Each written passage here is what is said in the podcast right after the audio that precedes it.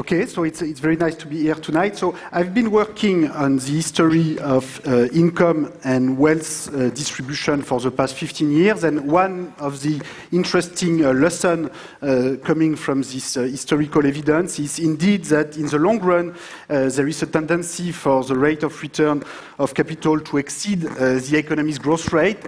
And this tends to lead to high concentration of wealth, not infinite concentration of wealth, but the higher the gap between R and G and the higher the level of inequality of wealth towards uh, society uh, tends to converge. So this is the key force that I'm going to uh, talk about today. But let me say right away that this is not the only important force in the dynamics of income and wealth distribution. And there are many other forces that play an important role uh, in the long run dynamics of income and wealth distribution also, you know, there is a lot of data that still needs to be collected. So, you know, we know a little bit more uh, today than we used to know, but we still know too little. And, you know, certainly there are many different processes, uh, economic, social, political, that need to be studied more. And so I'm going to focus today on this simple uh, force, but, you know, that doesn't mean that other important forces do not exist.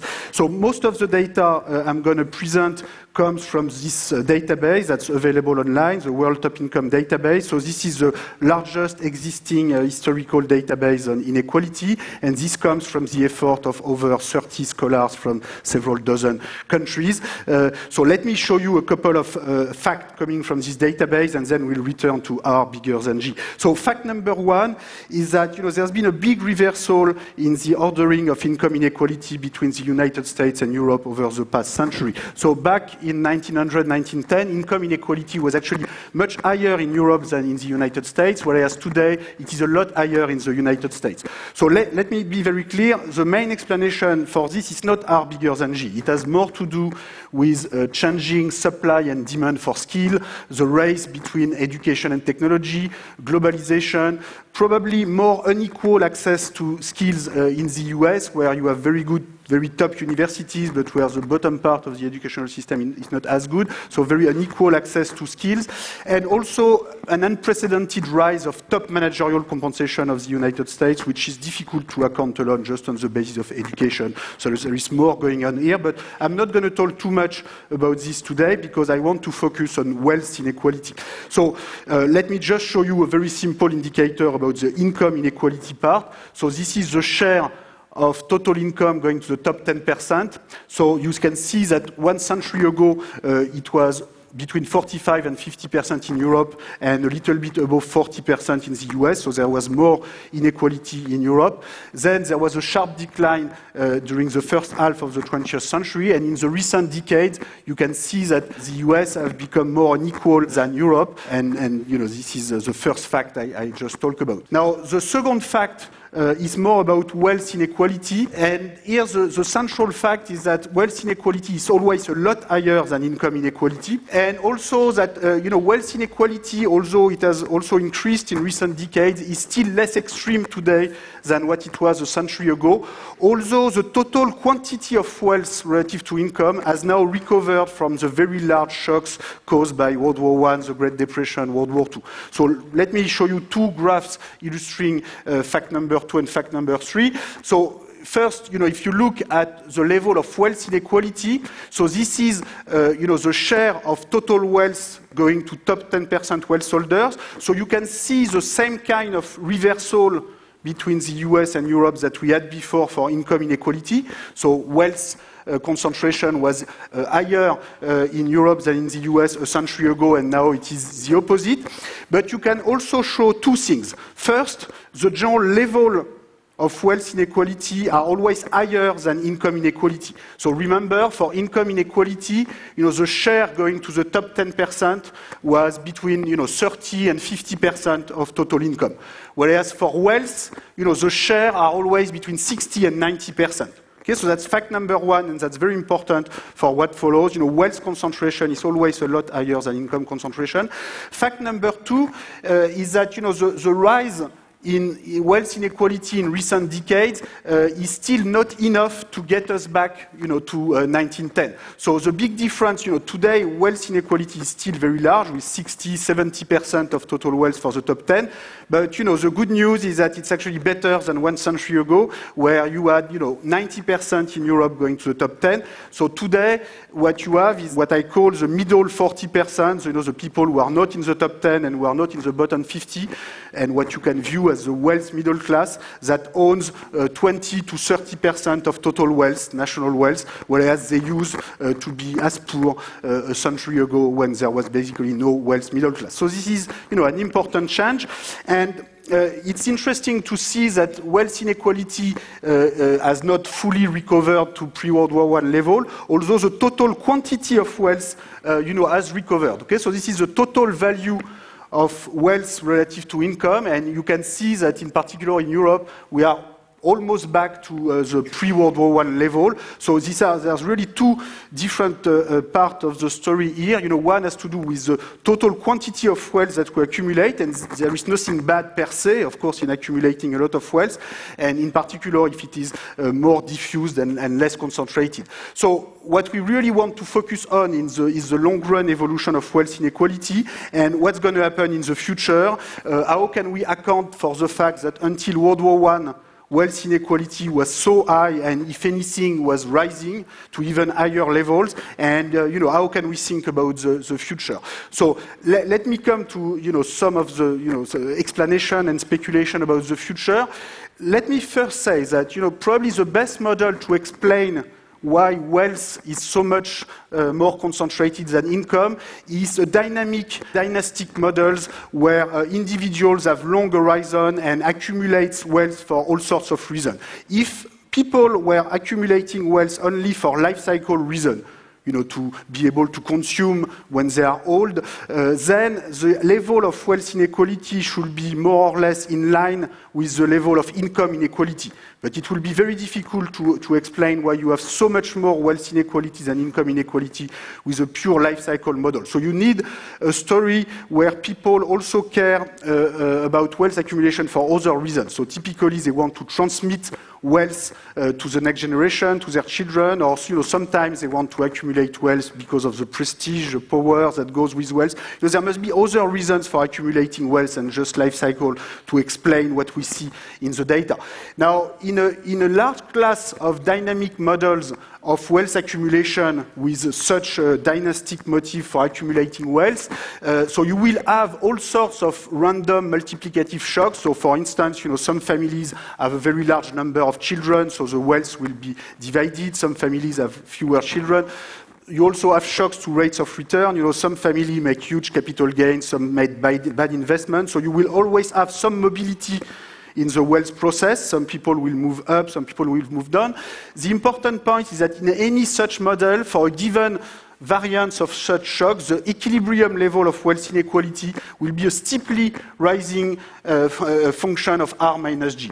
And intuitively, the reason why the difference between the rate of return to wealth and the growth rate is important is that initial wealth inequalities will be amplified at a faster pace with a bigger R minus G. So take a simple example, you know, with R equal 5% and G equal 1%, wealth holders only need to reinvest one-fifth of their capital income to ensure that their wealth rises as fast as the size of the economy. Okay? So this makes it easier to build and perpetuate large fortunes because you know you can consume four fifths, assuming zero tax, and you can just reinvest one fifth. So of course some family will consume more than that, some will consume less, so there will be some mobility in the distribution, but on average they only need to reinvest one fifth, and so this allows high wealth inequalities to sustain. Now you know, you should not be surprised by the statement that R can be bigger than G forever, because in fact, this is what happened during most of the history of mankind, and this was, in a way, very obvious to everybody, for a simple reason, which is that growth was close to 0%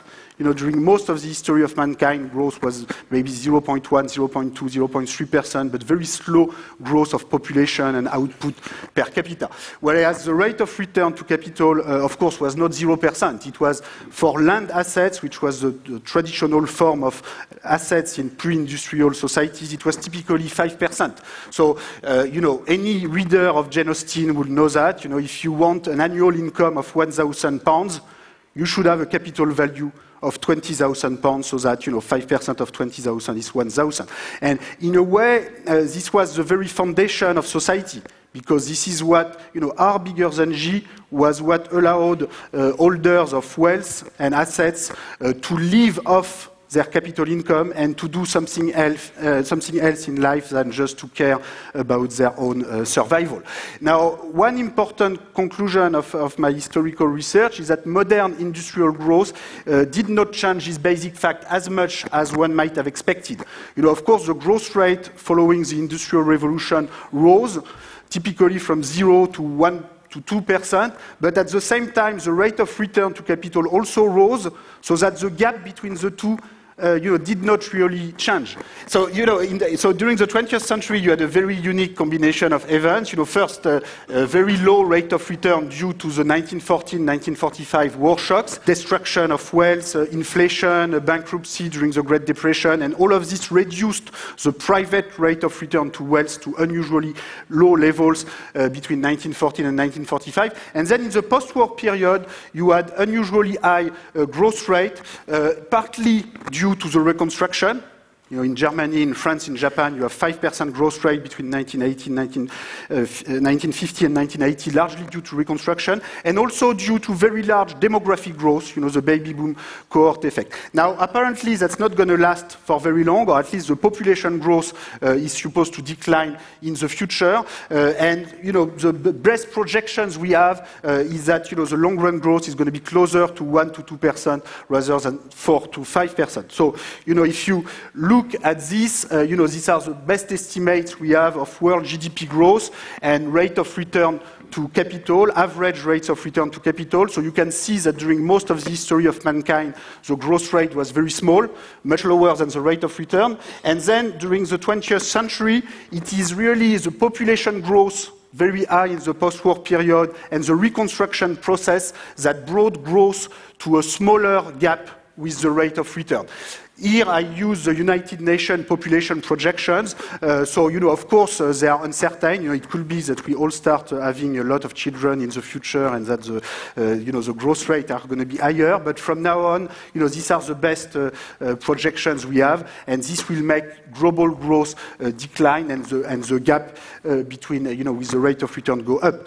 Now, the other unusual event during the 20th century was, as I said, uh, destruction, uh, taxation of capital. So this is the pre-tax rate of return. This is the after-tax rate of return and after destruction, and this is what brought uh, the average rate of return after tax, after destruction, below the growth rate during a long time period. But without the destruction, without the taxation, this will, this will not have happened. Okay? So let me say that the balance between returns on capital and growth you know, depends on many different factors that are very difficult to predict. You know, technology and the development of capital-intensive uh, techniques. So, you know, right now, the most capital-intensive sector in the economy are uh, the real estate sector, housing, the energy sector. But it could be in the future that, you know, we'll have a lot more robots in a number of sectors and that uh, this will be a bigger share of the total capital capital stock that it is today. Well, we are very far from this, and from now on, you know, what's going on in the real estate sector, the energy sector is much more important for the total capital stock and capital share. The other uh, important issue is that there are scale effects in portfolio management together with financial complexity, financial deregulation that make it easier to get higher rates of return to, for large portfolio. And, you know, this seems to be particularly strong for billionaires, large capital endowments. Uh, you know, just to give you one example, you know, this comes comes from the Forbes uh, billionaire rankings over the 1987-2013 period, and you can see that very top wealth holders have been going up at 6-7% per year in real terms above inflation, whereas average income in the world, average wealth in the world have increased only at 2, 2% per year. Okay? And you find the same for large university endowments. You know, the bigger the initial endowments, the bigger the rate of return. Now, what, what could be done? You know, the first thing is that, you know, I think we need more financial transparency. You know, we know too little about uh, global uh, wealth dynamics, so we need international transmission of bank information. We need a global registry of financial assets, more coordination on wealth taxation. And, you know, even wealth tax with a small tax rate will be a way to produce information so that then we can adapt our policies, uh, you know, to whatever we observe. And to some extent, you know, the fight against tax havens and automatic transmission of information is pushing us in this direction. Now, there are other ways to redistribute wealth you know, which uh, uh, it can be tempting to use. You know, inflation, you know, it's much easier to print money than to write a tax code, so, you know, that's very tempting, but sometimes you don't know what you do with the money, this is a problem. Uh, expropriation, you know, is very tempting, you know, just when you feel some people get too wealthy, you just expropriate them, but this is not a very efficient way to organize the regulation of wealth dynamics, so uh, wars is an even less efficient way, so I tend to prefer progressive taxation, but of course, you know, history history will invent its own pathways and it will probably involve a combination of all of this. Thank you.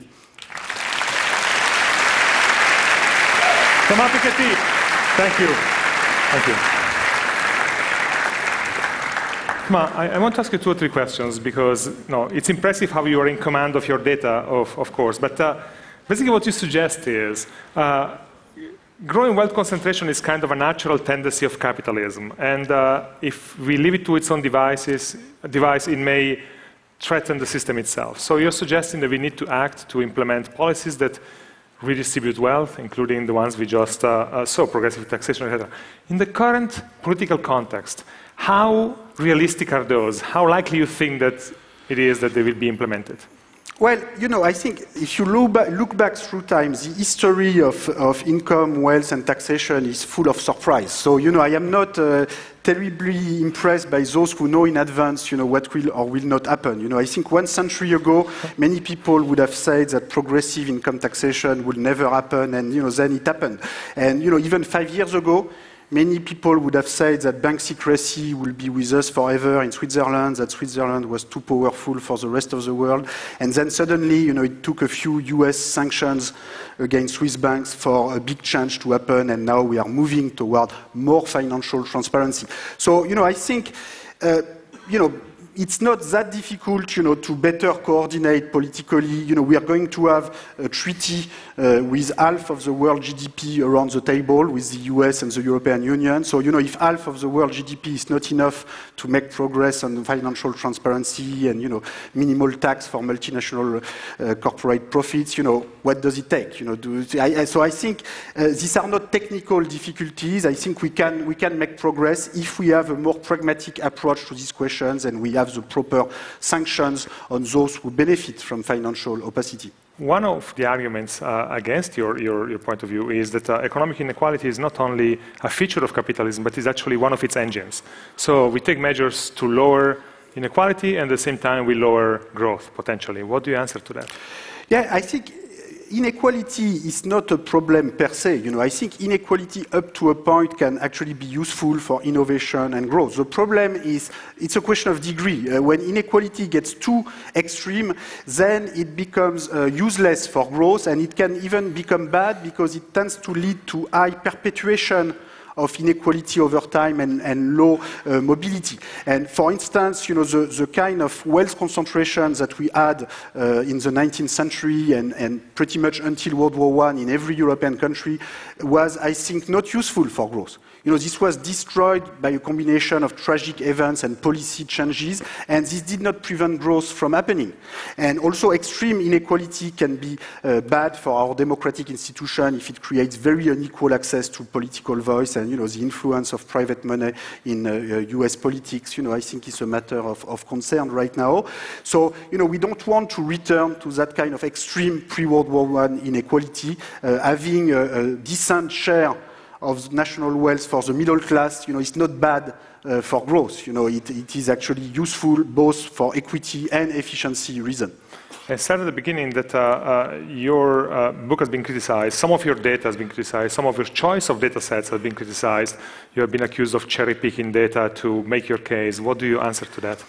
Well, I answer that you know, I'm, I'm very happy that this book is a stimulating debate. You know, this is part of what it is intended for. Look, you know, the reason why I put all the data online with all the detailed computation is that, you know, so that we can have an open and transparent debate about this.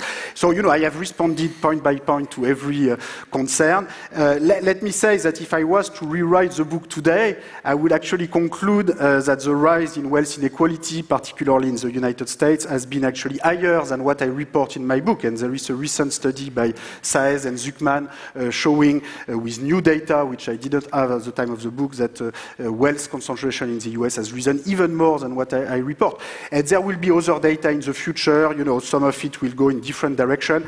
Look, we, we put online almost every week new updated series on the World Top Income Database, and we will keep doing so in the future, in particular in emerging uh, countries. And, you know, I welcome all of those who want to contribute to this uh, data collection process. In fact, I, I certainly agree you know, that there is not enough transparency about wealth dynamics, and a good way to have better data would be to have, you know, wealth tax with small tax rate to begin with, so that we can all uh, agree about this important evolution and, you know, adapt our policies to whatever uh, we observe. So taxation is a source of knowledge, and that's what we need the most uh, right now. Piketty, merci beaucoup. Thank you. Thank you.